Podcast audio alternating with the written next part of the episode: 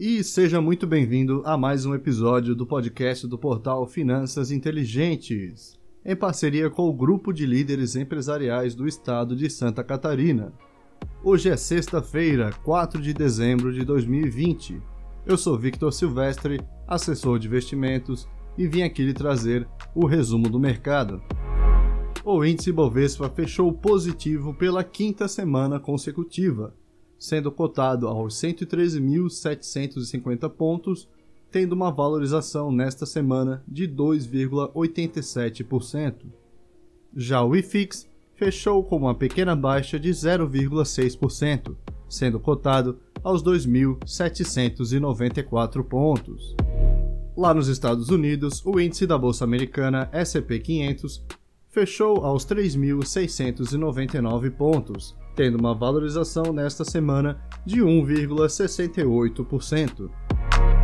Já o dólar comercial fechou com uma forte queda de 3,77%, sendo cotado aos R$ 5,12. E a maior alta da semana vai por conta das ações ordinárias da Gol, com uma mega valorização de 17,81%, os papéis estão cotados aos R$ 27,05. Do outro lado da moeda, a maior baixa da semana vai por conta das ações ordinárias da COSAN. Com uma desvalorização de 7,18%, as ações estão cotadas a R$ 76,30. E na agenda do mercado desta semana, a XP Investimentos lançou na segunda-feira o primeiro ETF de fundos imobiliários do Brasil, denominado Trend ETF IFIX e negociado sobre o código XFIX11, o produto irá replicar o desempenho do IFIX. Com 81 fundos de investimentos imobiliário e mais de 5 mil ativos sob custódia, o fundo oferece uma das menores taxas de administração do mercado.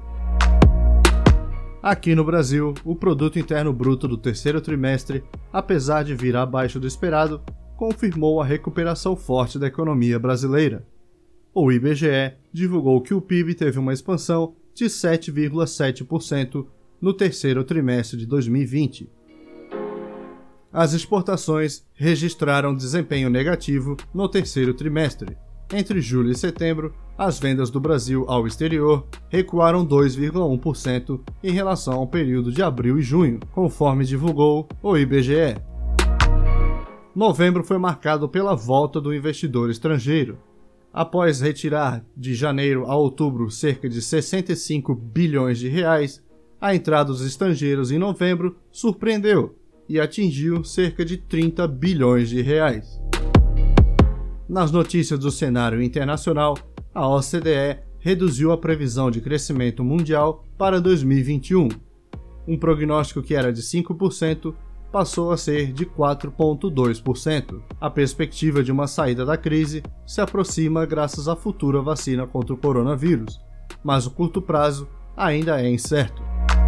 A Moderna anunciou que a sua vacina contra o Covid-19 tem eficácia de 94,1% e afirmou que já entrou com o processo para autorização do uso emergencial nos Estados Unidos o Reino Unido aprovou nesta quarta-feira a vacina desenvolvida pela Pfizer e pela BioNTech e anunciou que prevê iniciar a vacinação ainda na próxima semana. Nesta semana, um evento bastante esperado pelo mercado foi a reunião da Organização dos Países Exportadores de Petróleo. Foi fechado um acordo onde as nações integrantes da organização aumentem a sua produção em 500 mil barris por dia a partir de janeiro de 2021 Além disso, poderão ocorrer aumentos sucessivos e graduais de produção de petróleo nos meses posteriores. Para a semana que vem, o investidor foca sua atenção para a divulgação do Boletim Focus pelo Banco Central. Teremos também o IPCA consolidado para o mês de novembro. Esses foram os destaques para esta semana. Nos siga nas redes sociais no arroba Finanças Inteligentes me siga também no arroba Victor Silvestre. Eu lhe desejo uma boa noite, um ótimo final de semana e a gente se vê no próximo episódio.